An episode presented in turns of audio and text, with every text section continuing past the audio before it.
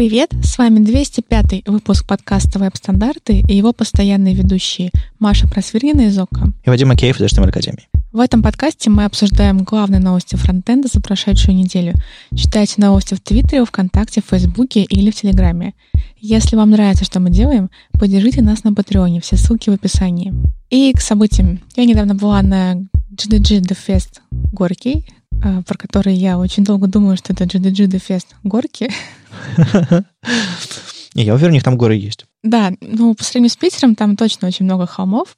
Я там выступала с докладом, и чуть позже мы пару слов про это скажем, про его тему. Ну и чего еще другого происходит? Альфа-банк проводит Альфа-JS Meetup в Москве 26 ноября. А у них там э, как чуть ли мини-конференция какая-то, там много докладов. Саспенс э, реактовский, современные инструменты, как иконку вставить на реакте, видимо автоматизация в Альфа-банке TypeScript вместо Babel и вот все вот эти вот штуки.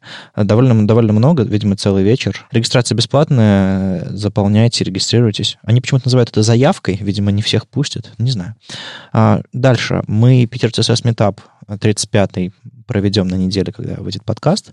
В среду меня там не будет, я буду в Москве на Chrome The Summit Extended мероприятии в Mail.ru, но без меня тоже, я думаю, все прекрасно пройдет. Э, мы анонсировали два доклада, и вот, э, видимо, в понедельник анонсируем последний, а, третий доклад. Мы, скорее всего, возьмем перерыв на декабрь-январь, а, именно Питер CSS Meetup, а, и где-нибудь там, допустим, в феврале сделаем Питер CSS Meetup, потому что как-то бы сложновато с докладами, Плюс, э, ну, еще нужно немножко отдохнуть около, около праздников. А в январе, кажется, варится Питер Алли метап, то есть метап, по доступности, так что мы будем держать вас в курсе, когда будет метап именно по доступности. А CSS на метап, вот а, ближайший, он, видимо, последний в этом году, и в следующем вернемся где-нибудь в феврале. Вот такой план. А в Нижнем Новгороде снова горки, будет метап по Ember.js, а, уже второй, на самом деле. А, на логотипе там в народной одежде и матрешке тот самый хомяк, а в программе рассказом про какие-то особенности Ember.js, учитывая, что это все не слишком на слуху, то я и не очень-то знаю, о чем речь. Ну, там Ember Data, э, э, Embroider какой-то, название докладов на английском языке. О, в конце знаю. Ember and TypeScript. Нам и так норм. А, в общем, понятное дело, что э, экосистема Ember узковата по сравнению со всем остальным, а, но я думаю, если вы на этом всем пишете, вам будет интересно. Это все проводит компания Retail Next, о чем со всех сторон очень громко говорится. Ну, видимо, у них у себя, у них там используется что-то подобное а, в своем стеке. Дальше. Angular Питер номер 3 4 декабря пройдет в офисе Nexign. Мы там были с Питер CSS метапом. Они там расскажут про всякие, опять же, подробности, нюансы, связанные с Angular, Ivy в продакшене, JIT компайлер ангуляровский, и зачем в TypeScript нужен тип true, а, расскажет Андрей Старовой из JetBrains. Типичное мероприятие с, с фокусом на не только на JS, но и на Angular. Undefined Meetup номер два. Ребята из EPAM проводят мероприятие по JS. Питере уже второе. Пройдет 5 декабря. Вы заходите, там есть парочка докладов про PWA-приложение и синдром самозванца. А, я не уверен, насколько технический доклад про синдром самозванца, скорее всего, нет, но один технический доклад про PWA есть, плюс какой-то а, панель вопросов и ответов в конце. В общем, такое легкое мероприятие. Не то, что там у Альфа-банка целая батарея докладов, видимо, просто пообщаться. Ну и опять же, с выходом этого подкаста мы, мы анонсируем полную программу Web Standards Days в Минске 7 декабря. А, как обычно, в Space. У нас уже большинство докладов было анонсировано. И вот мы анонсируем последний. Там будет про, про верстку форм. Но на самом деле нет. А, там доклад с, с фигой в кармане немножко. Там будет доклад про React Concurrency, будет доклад про Jamstack и Gatsby. В общем, смотрите программу в понедельник вместе с выходом подкаста. Вы узнаете э, полную программу Web Standards Days в Минске. И на самом деле кое-что, что будет после программы. Еще тоже мы там а, придумали какие-то вещи. В общем, приходите обязательно. К сожалению, регистрация уже закрылась, мест нет, но мы будем делать а, записи, трансляцию, так что вы хоть как-нибудь сможете поучаствовать в том, что у нас там будет.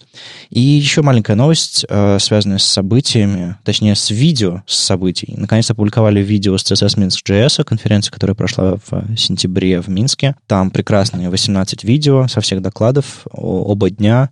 CSS, JS, все на свете. Я прям сходу могу порекомендовать доклад Эрика Майера про теги, про прошлое. Про, в общем, про взгляд ветерана, настоящего такого ветерана на наш стек, платформу и с, с, с точки зрения того, что там было и то, что есть. Очень много, очень много классных инсайтов.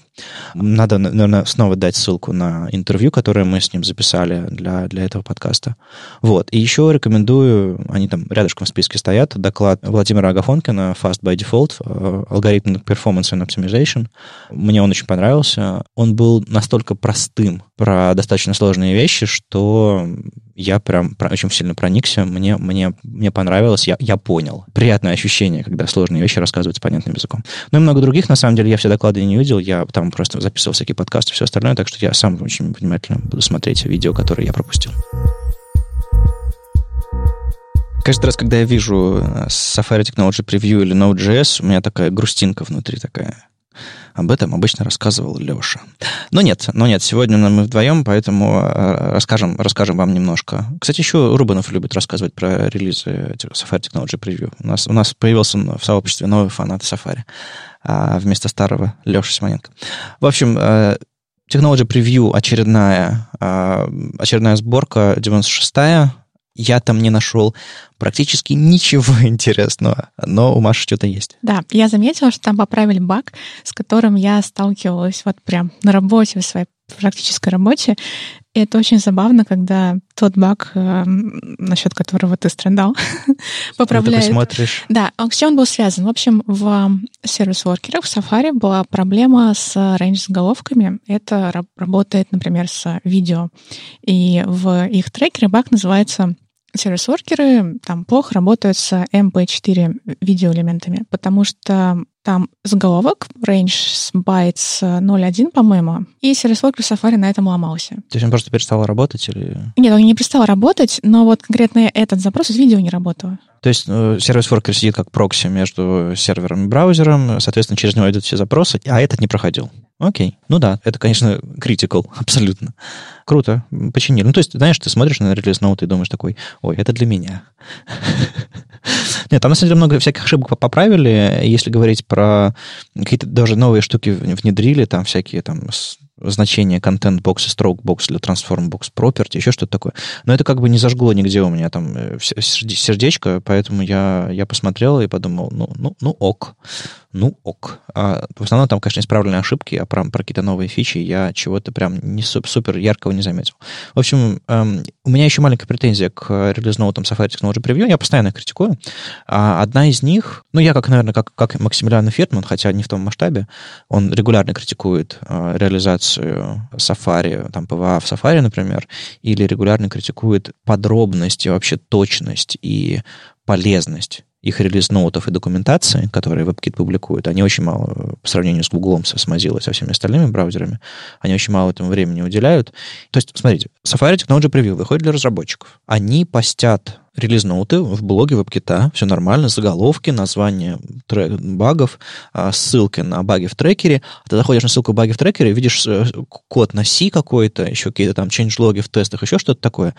Не, не, не объяснение, что здесь произошло, не объяснение, почему это произошло, не ссылки на спеку, не ссылки на объяснение, зачем это реализовано и так далее. То есть во всех intent to ship, intent to implement, intent to test и так далее, и так далее, и так далее, в этих бакзилах, Chrome, в Firefox, везде очень подробно расписано. У них прям есть такой четкий workflow. Проблема такая, решали ее так, отношение разработчиков такое, отношение других браузеров такое, вот здесь вот, вот, вот, вот ссылка на спеку, вот ссылка вот на что-то другое.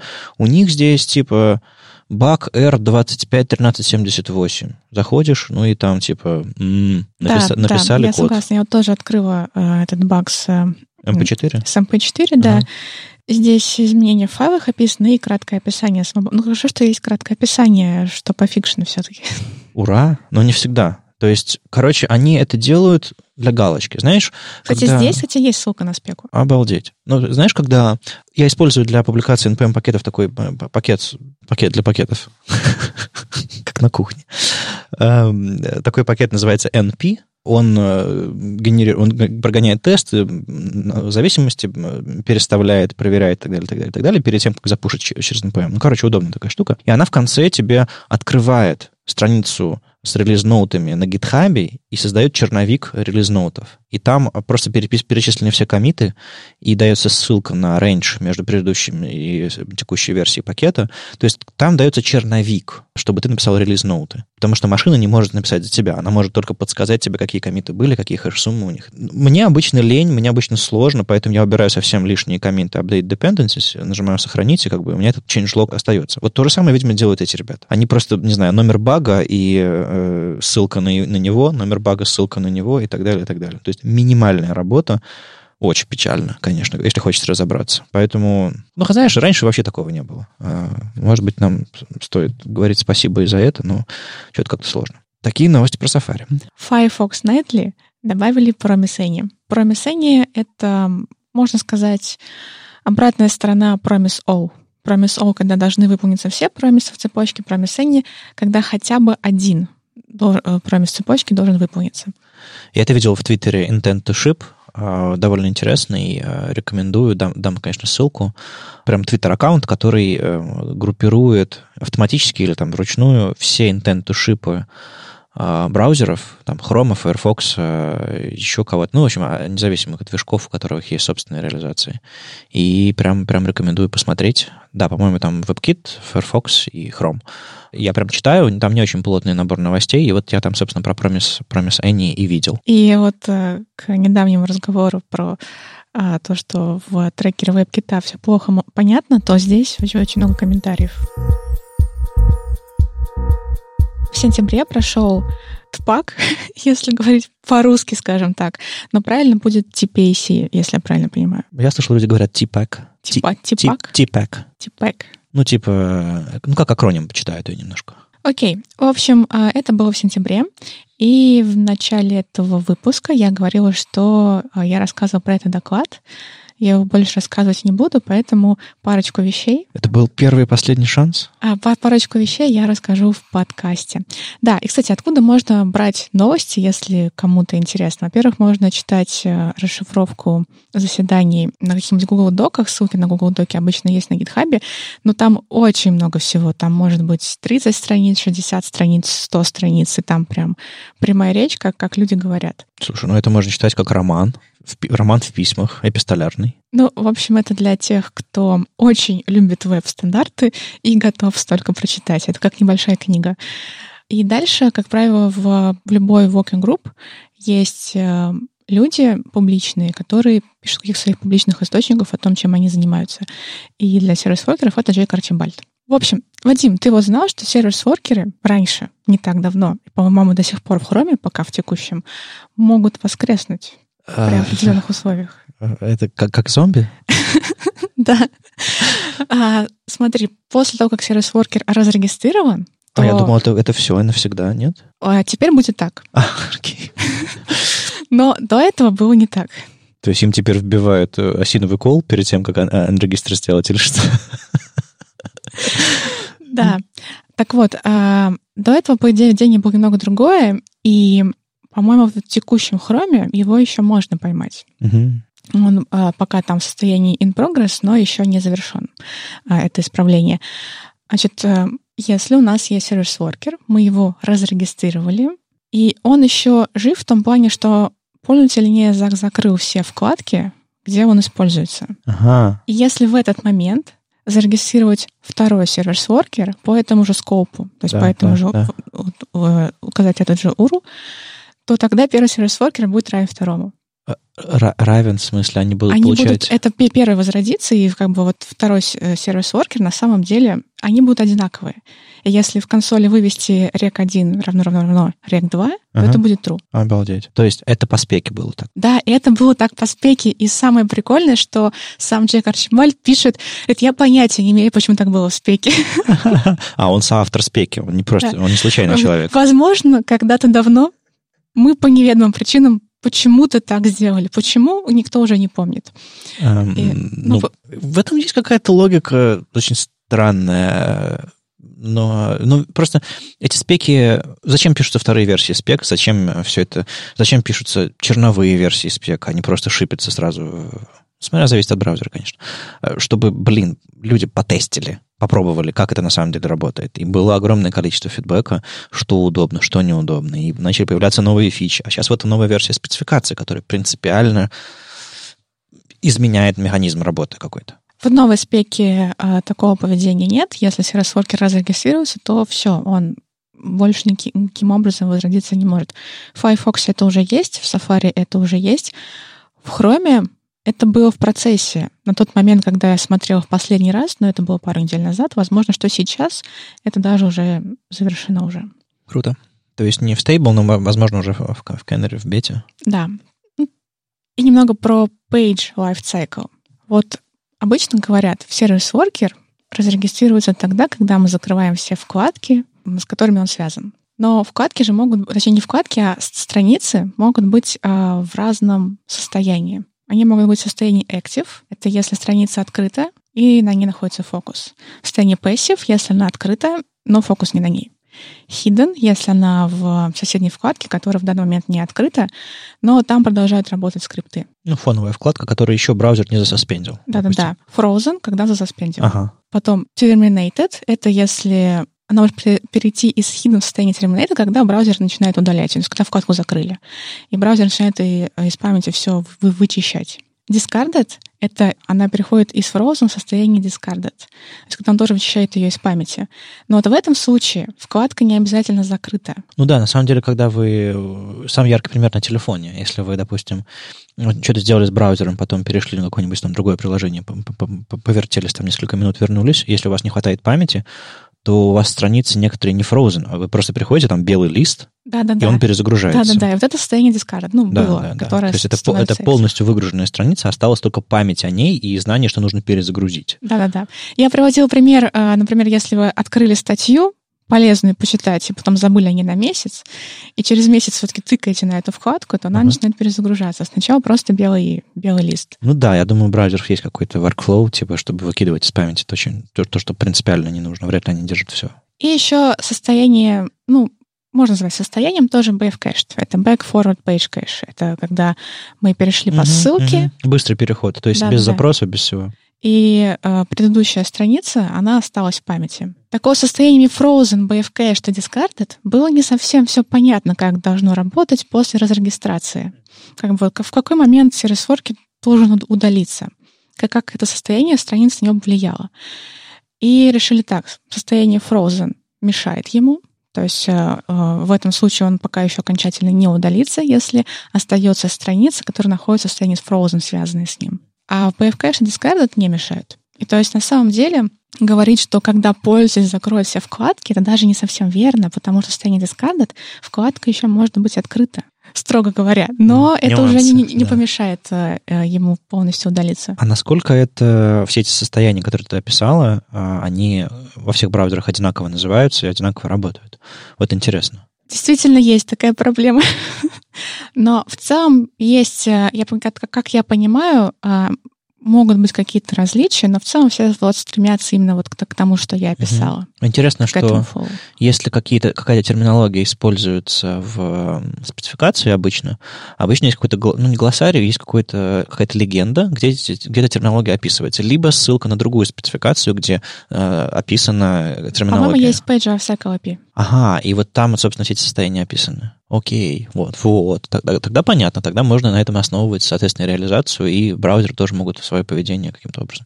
Я думаю, у всех браузеров разные там тайм-ауты, когда они выгружают страницы и все остальное. Тайм-ауты, возможно, разные, но вот эти базовые состояния, по-моему, в Page всякого API должны Прикольно. описываться. Еще обсуждали немедленная отмена регистрации. В случае, если каким-то признаком понятно, что сервис Working все сломал, что, например, вместо нормального, э, нормального сайта загружается что-то не то, закешировалась какая-нибудь там ошибка 500 или 404, и пользователи ее постоянно видят вместо, того, вместо чего-то докладного. Не знаю, мне кажется, кто угодно, кто работал сервис-воркерами, нажимал что-нибудь не то, после чего как бы сервис-воркер застревал с, с не тем, э, а еще и в продакшене такое может случиться, и как бы ты, ты схватался думал, так, как, как тебя убить? В общем, если можно эту проблему понять из приложения, что она возникает, то в, в браузере хотят добавить Register и Media True. Ну, то есть добавить пропу и Media True. Как можно почитать в в, на, на, GitHub и в их обсуждении это достаточно точно. То есть это не что-то, над чем сомневаются.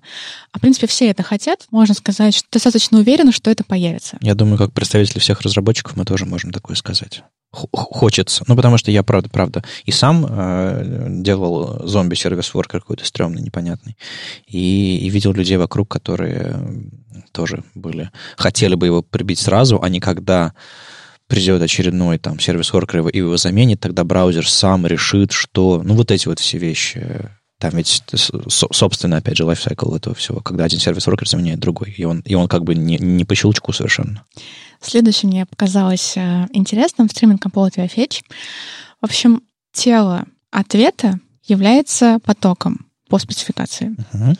Это readable stream, мы можем его прочитать. Можем повесить на него ридер и затем прочитать его. Но дело в том, что э, мы говорим про профетч, именно профетч, по спецификации тело запроса тоже является потоком, но при этом ни в одном браузере так не работает. Ауч. То есть, э, видимо, была у всех браузеров более простая реализация. Более простая реализация, uh-huh. да. И в, на GitHub соответствующее issue кто-то пришел и написал, а может быть, выпилим этой спецификации. Ну, типа, нигде же не работает, нигде нет.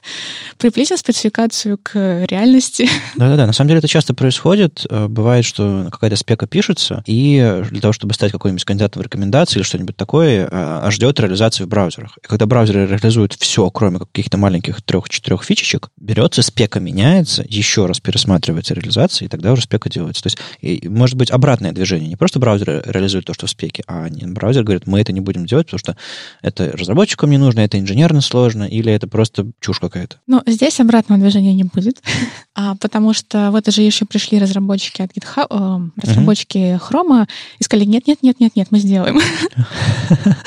Спасибо, что напомнили, да? Да.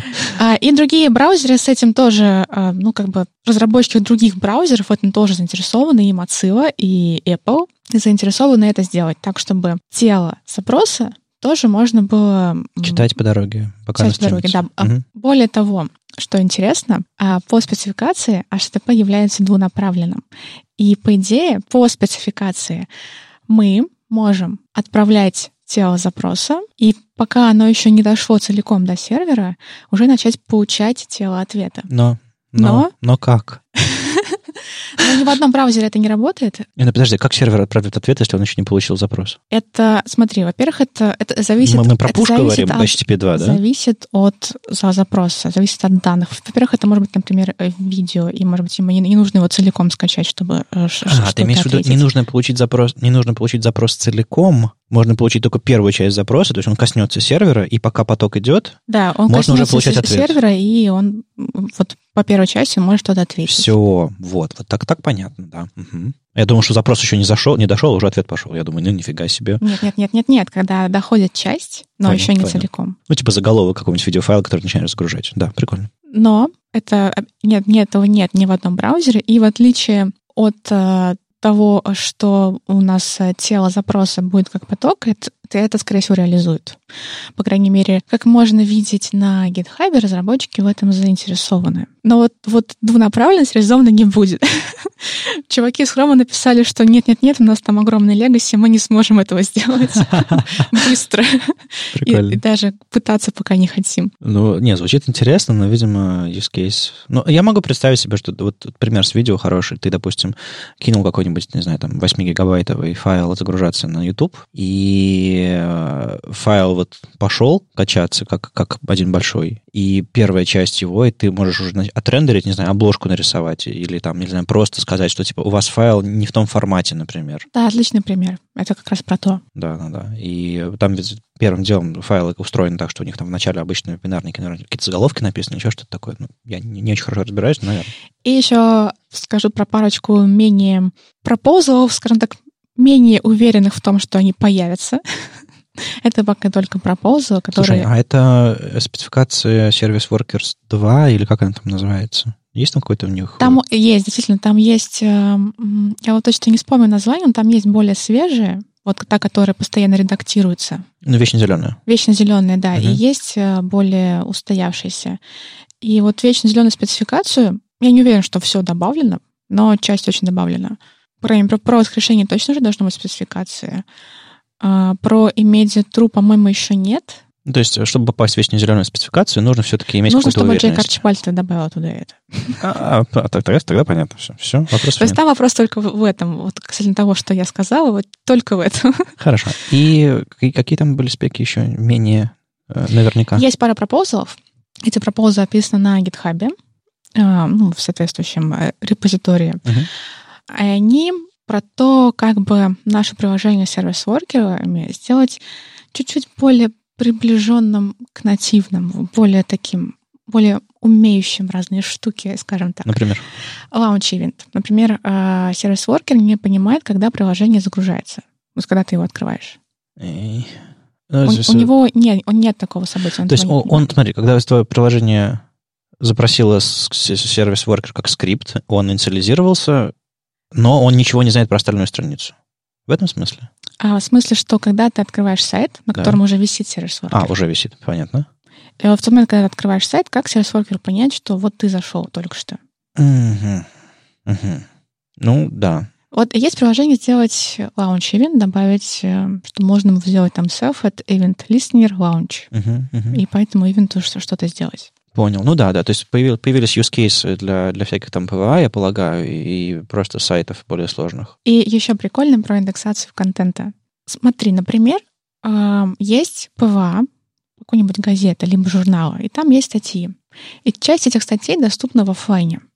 Но как сказать пользователю о том, что эти статьи доступны в офлайне?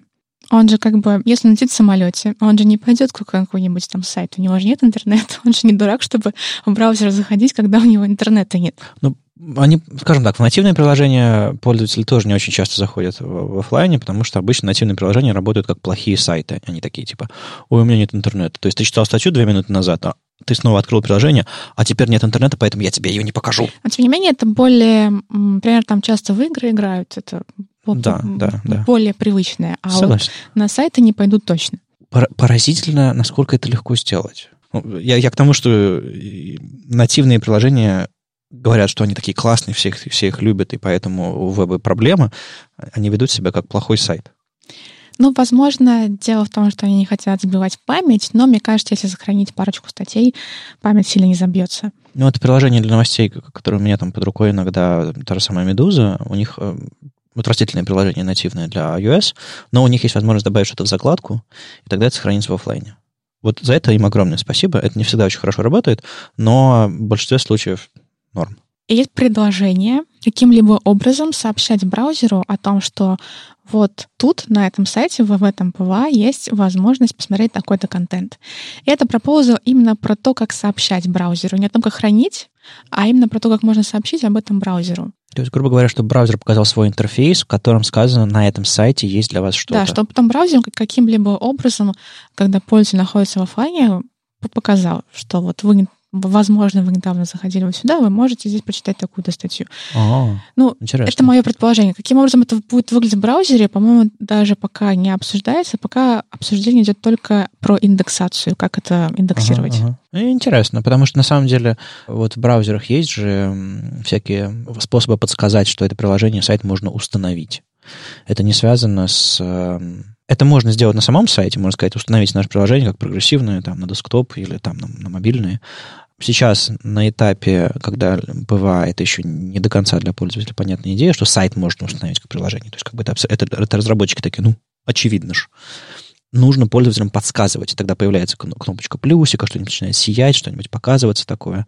Так вот, то же самое на самом деле нужно делать с офлайном. Нужно обучить пользователей что сайты могут работать в офлайне. Не все, некоторые. Для этого нужно событие, и для этого нужен интерфейс браузера. Вот, видимо, такую задачу пытаются решить. И на этом все. Это, конечно, не все, что было на Тпак, там было гораздо больше всего. Остальное можно, можно почитать в блоке Джейка Арчибаля, например. Потрясающе, потому что я очень мало людей вижу, которые сервис-воркерами занимаются, и хорошо, что у тебя был такой опыт. И тем более еще на, на грани со стандартами. В Node.js 13.2.0 для тех, кто любит точность. А, наконец-то зашипели ECMAScript модули по умолчанию, без флага, без всего. То есть вы ставите себе на локальную машину себе ноду 13.2, и у вас тут же начинают работать все модули без, без, безо всякого такого. А, расширение файлов там MGS, JS, или просто вы можете указать в package Sony тип модуль а, точнее, если у вас расширение JS, можете указать тип модуля, у вас все тоже заработается. Node.js продолжает работать с, с CommonJS, и, в общем, там можно ваши модули разделять на типы, указывая в package Sony тип, либо расширение файла. Вот, в общем, это ключевая вещь. Поэтому обязательно посмотрите, в каком, какие у вас там расширения файлов есть. Вдруг вы там что-то намудрили, чтобы у вас все правильно заработало. То есть э, текущая нода 13.2 это еще не LTS. LTS, соответственно, будет в следующем году. 14 тот самый, который, в общем, рекомендуется всем использовать. То есть там 10, 12, 14 и вперед. Вот эти четные версии. Слушайте, у меня уже борода начинает расти, пока я сейчас про Node.js говорю. Что такое? А, и голос становится бархатистым, как у Леши Симоненко. Что все это значит? Это значит, что, в принципе, реализацию модулей закончили, я полагаю, ее будут улучшать, развивать и так далее, возможно, но э, остались еще некоторые инфраструктурные вещи. То есть они решили, как эти модули будут подключаться, как они будут, как они будут определять, что там модуль, что не модуль, ECMAScript и так далее. Главное, что реализация вроде бы как закончена в основе, плюс они еще, есть еще некоторые, некоторые работы, которые они собираются сделать. Они собираются поработать над loader'ами, точнее, loader API, это как загружать эти модули и по дороге, допустим, их там, там транспилировать в runtime'е или каким-то образом переписывать э, пути или пэкэджи. Там есть э, новый флаг Experimental Loader для того, чтобы этот API заработал. Если вам это интересно, посмотрите. Плюс еще не, не, до сих пор не разруленная ситуация, в которой будет работать одновременно и CommonJS, и ECMAScript модули в одном и том же пэкэдже. Пока можно только указать тип в пэкэдже Sony, соответственно, у вас будет либо один тип использоваться, либо другой тип использоваться. Их совместная работа чтобы и require работал, и импорт работал, пока еще в процессе, соответственно, ну, где-то где-нибудь типа в январе 2020 года они обещают это закончить. Вот такие новости. Наконец-то. Мы долго ждали, и, и, и вот оно. А, я полагаю, будет какой-то всплеск статей, интереса и всего, потому что что-то похожее было, когда говорили про, когда появлялись модули в JavaScript обычном, а тут вот в Node.js они наконец-то проклюнулись. Мы очень долго решали, как все это, как все это разрулить, и наконец-то. На Хабре недавно вышла статья, которая называется «Разница между асинхронной функцией и функцией, возвращающей промис». Более того, это перевод статьи. Так вот, разницы на самом деле нет. Точка. Была очень короткая статья, да? Ну да, а асинхронная функция — это есть функция, которая возвращает промис. И мы бы хотели об этом напомнить. Автор тут немножечко неверно делает. А он пишет return promise resolve, то есть уже выполненный промис. А асинхронная функция — это функция, которая возвращает new promise. В итоге что, он был неправ в, в корне, пытаясь э, между ними какую-то разницу, между ними какую-то границу провести? То есть это, это неверное утверждение, или он просто формулировку неудачно выбрал? В чем, в чем, в чем, в чем проблема? По его формулировке, то, что он пишет, это неверно. Да. То есть э, здесь он пишет о том, что есть разница между асинхронной функцией и функцией возвращает промис, потому что они по-разному обрабатывают блок catch. Нет, разницы нет. Если функция возвращает промис, то и асинхронные функции, и функция, возвращающая промис, они блок catch будут обе обрабатывать. Вот здесь просто он э, почему-то как функция, возвращающая promise, написал return promise resolve, то есть уже выполненный promise, это немножечко, ну, uh-huh. как бы другое. Естественно, у promise resolve нет блока catch, потому что это promise resolve. Окей, okay, понятно. То есть э, он недопонял промиса? Ну, возможно. Я не знаю, чем он руководствовался, но не совсем э, верно то, что он пишет, да. Ну, хорошо. Значит, э, у нас есть возможность понять, что это на самом деле, и понять, что это правильно. И, и на этом спасибо. Еще вышел новый перевод производительности Optional Chaining JavaScript на DevShaft. Как тебе он? Перевод крутой, и статья тоже крутая. Я думаю, все помнят, что такое Optional Chaining. Не будем на этом останавливаться. И э, статья о том, какие еще есть методы для решения этой задачи и какая между ними разница. Какая между ними разница в размере бандла, в парсинге и mm-hmm. в производительности. Меня поразило, что статья начинается с громкого. Одной из крутых возможностей, добавленных только что в анонсированный TypeScript 3.7, стал синтекс chaining. То есть Про JavaScript уже никто ничего не говорит. Типа, когда это появилось в JavaScript, там, в каких браузерах поддерживается. Главное, что TS это может, и поехали. Я не очень понимаю, не очень понимаю, чем ты просто это было анонсировано в TypeScript, вот он про него и пишет. Не, я имею в виду, что ну, а, в браузере же это работает. В браузере, по-моему, в браузере это еще не добавлено. Да, вот только Chrome 80 поддерживает. Но я а к тому, что я к тому, что все начинается с того, что это, ты знаешь, это такой, а, опять же, немножко узкий узкий взгляд на какой-то вопрос. То есть я пишу на этом языке, соответственно, меня интересует только фичи этого языка, а где-нибудь там по ходу я упомяну, что это на самом деле в браузере тоже работает. А, типа на момент написания поста это только в Chrome 80 работает. Там кросс-браузерность, как принимали эту штуку, про, про синтакс, еще что-то такое. Типа у меня в TypeScript работает, поехали дальше. Ну, не знаю, мне кажется, немножко придираешься, просто человек, наверное, использует TypeScript, и поэтому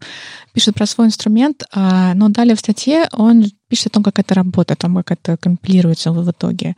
То есть он, естественно, понимает, что это а, потом компилируется в какой-то JavaScript, который выглядит не так. Ну, я, может быть, э, высасываю из пальца проблему, но мне это напоминает статьи про, про верстку, где люди берут и на, на, на, просто используют примеры там на, на стайлусе, на сайсе, такие типа, ну вот я пишу CSS, и вот, вот так у меня работает. Ты смотришь, думаешь, что это? Ну, типа, ну, ты примерно понимаешь синтаксис, но ты каждый инструмент не используешь. А у нас уже вроде, у нас у всех, у, у всего сообщества, как, типа, которое пишет там фронтенд условный, а, есть какие-то общие языки, общие тех, технологии. То есть некоторые распространенные, некоторые не распространенные, а есть прям общие. Это называется чертова платформа.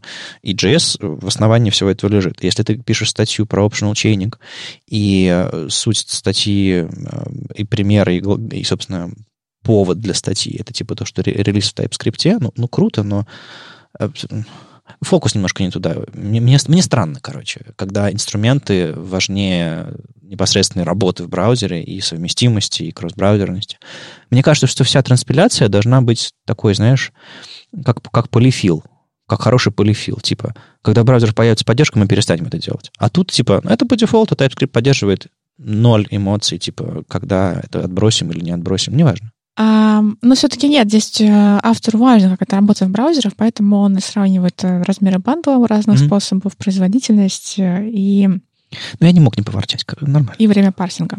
А, там еще была реплика в Твиттере о том, что ну, так должно по умолчанию работать наверное. То есть, чтобы вот эта вот ситуация, в которой можно написать там foo end end, foo.bar end end, foo bar bus и так далее, и так далее, чтобы проверять всю цепочку, чтобы можно было просто вызвать foo-bar, проверить foo.bar без вопроса, и чтобы оно возвращало там true или false в зависимости от того... А, оно возвращает undefined, если в цепочке undefined есть. Ну да, оно, ну, а было бы хорошо, чтобы оно работало по умолчанию именно так, как работает optional chaining. Но мне это не очень понятно, как бы, а почему? Если ты пытаешься а, обратиться к свойству undefined, то почему бы тебе не, не выдавать ошибку? Ты реально не прав. Но э, так оно и сейчас и работает. Вопрос в том, что, возможно, было бы удобнее, чтобы э, э, можно было... Ну, как знаешь, э, самые частые вещи, которые ты делаешь, должны делаться наиболее просто. Самые, самые редкие вещи должны делаться сложно. Это, Смотри. это описание хорошего API. Смотри, тогда бы было, например, непонятно. Тогда бы, вот если у нас было там full, bar, bus. Угу, через точку. Через точку. И, например, у тебя два варианта. Bar, undefined. Угу либо бас undefined. То есть второй, а второй или третий? бар, они, они ок, ага. не undefined. И вот э, если бы точка работала так же, как оператор optional chaining, угу. то в обоих случаях был бы undefined. А как понять разницу? Где у тебя undefined? Использовать дополнительный синтаксис, как мы сейчас вводим дополнительный синтаксис, чтобы optional chaining делать. То есть, грубо говоря, чтобы был синтаксис дополнительный, которым ты можешь определить undefined или не undefined, но он, он был бы экстра. Ну, знаешь, вот я не согласна. То есть у меня вот нет э, нет в голове какого-то прям такого глубокого, знаешь, теоретического аргумента, что нет, так вот в языке программирования быть не должно. Не, у меня, у меня есть вот, жирный аргумент, Но я что... чувствую, что так быть не должно. Это дело не в удобстве, а в том, что сейчас это, это работает правильно. Ну, у меня есть жирный аргумент про обратную совместимость, что, типа, так уже работает, нет, поэтому... Нет, нет, я думаю, дело не в обратной совместимости. Нет, ну это, это один из аргументов. А другой аргумент про логику языка, и, ну, сходу как бы мы не можем сформулировать, потому что я вбросил, а ты, а ты врасплох, а, но, возможно, но, можем но мне подумать. кажется, это было бы менее логичным. Окей, окей. А, вот так вот, дорогие наши читатели, которые комментируют в Твиттере наши новости. А мы вам отвечаем иногда подобным образом. В целом, про статью здесь можно посмотреть э, разные способы, которые есть на данный момент для решения этой проблемы, и сравнить, как они работают. Но вообще я надеюсь, честно говоря, что через не очень далекое время способ самый оптимальный будет один из, собственно, optional chaining в JavaScript. Потому что, когда он будет работать в браузерах, то я думаю, что наверняка будет, э, его работа будет оптимизирована в движках, и парсинг оптимизирован, и производительность оптимизирована, и, и э, размер бандла тоже будет небольшим, потому что будет добавляться просто знак вопроса. Ну, то есть он, его не нужно будет транспилировать, uh-huh. когда в браузерах это будет работать. И поэтому я все же Думаю, что это не так уж важно, потому что через некоторое время самым оптимальным будет именно, собственно, оператор optional chaining. Ну, мне кажется, optional chaining — это не самый эффективный способ раздуть бандл. Есть много других э, фич э, ECMAScript, которые сейчас э, делают поболее штуки вставляют. Но, тем не менее, можно в принципе, постараться. Хотя, знаешь, он, он довольно часто употребляется, поэтому если для каждого случая, для каждого вхождения... Да, дело в том, что сейчас, э, если э, и бабелем, и из TypeScript в JavaScript, он транспилируется, ну, в такую длинную строку. В шесть раз больше. Да, и если использовать это много раз в своем проекте, угу. то можно немножечко его раздуть. То есть 3,5 килобайта финальный бандл. Например. Да, здесь пример. Например, если использовать 100 раз, ага. то 3,5 килобайта финальный бандл добавится. Э, это, наверное, док зипа. Ну, все равно. Нормально, нормально. Ну, ждем поддержки браузеров, видимо, тогда это все простится. Ну и наконец-то мы дорвались до CSS, как мы раньше дорвались до JavaScript. Те, кто, видимо, не заинтересован в CSS, может сейчас переключаться на радио или что у вас там. А, есть еще одна статья того самого Ахмада Шадида, которого я упомянул, а, и она вызвала как раз некоторые споры у нас в флаге веб-стандартов. Там автор предлагает использовать а, инлайновые стили, то есть писать атрибут style, равно dash dash background двоеточие red, например, это самый примитивный пример, для того, чтобы передавать какие-то значения в, в переменные и, соответственно, в CSS, который применен на этом элементе, допустим, класс какой-то назначен, вы добавляете inline стиль, соответственно, тот класс и все его внутренности получают значение этой переменной и могут его использовать внутри. То есть тем самым вы назначаете, переназначаете или, наоборот, назначаете, прокидываете какие-то какие значения туда. Так вот, некоторые примеры в этой статье, собственно, вызвали отторжение у некоторых наших комментаторов, некоторых наших читателей и вообще участников сообщества, просто потому, что они такие. Это инлайновый стиль. Вместо этого можно было просто бы написать, не знаю, вместо style, dash, dash, columns и так далее, допустим, ширины колонок, можно было написать просто, не знаю, там, grid, columns, это был бы просто inline стиль. Зачем так грубо? Нужно разделять разметку и представление и так далее, и так далее, и так далее, и так далее. У меня есть несколько хороших аргументов против этого взгляда на вещи, что типа инлайновые стили это плохо. Аргумент номер один. Во-первых, динамическое использование, когда вы либо динамическое, либо, допустим, какой-нибудь там бэк или какие-нибудь значения по умолчанию. Если вы где-нибудь данные для того, чтобы прокинуть ваш CSS, цвета, какие-то параметры, или, может быть, даже какой-то текст, может быть, какие-то строки даже, генерируете вне CSS, соответственно, вам сложно их засовывать в CSS. Я давным-давно, я помню, как у меня на работе разработчики ко мне подходили, php и говорили, а давай мы сделаем так, чтобы у нас CSS генерировался с помощью PHP на сервере, и, соответственно, мы там сможем какие-то вещи прокидывать важные и так далее. Я, я, я говорил, вы что, с ума сошли? Э, это будет безумно медленно и так далее. Это действительно было безумно медленно, поэтому мы, мы в итоге ушли от этого всего. Это было очень давно. После этого появились препроцессоры, и, видимо, ну, мне кажется, они примерно так и появились. Пришли бэкэндеры сказали, нам нужно генерировать CSS. Давайте что-нибудь придумаем. Гипотеза. Так вот, здесь, если вы получаете какие-то данные снаружи CSS, засовывать их в CSS, ну, неудобно если вы хотите их там использовать. Кастомные свойства позволяют вам это делать. Либо JavaScript на лету, вы хотите делать какой-нибудь условный параллакс в зависимости, или там движение фона, в зависимости от координат мыши. Вы можете с помощью JavaScript прокидывать инлайновые свойства на конкретный элемент, у которого этот фон назначен, и писать style равно, э, не знаю, там, dash-dash background position какой-нибудь, э, и, соответственно, прокидывать туда какие-то динамические свойства. Это же удобно.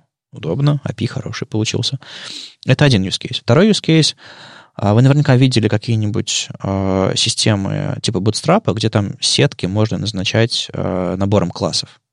То есть вы пишете там типа call, call 1, 2, 3, спан чего-то там, и в итоге вы собираете колонки, каким-то образом их склеиваете, отступы добавляете. Это такой конструктор получается. И это, в принципе, удобно, потому что вы абстрагируете, вы делаете конструктор на уровне HTML, а CSS является вашей библиотекой.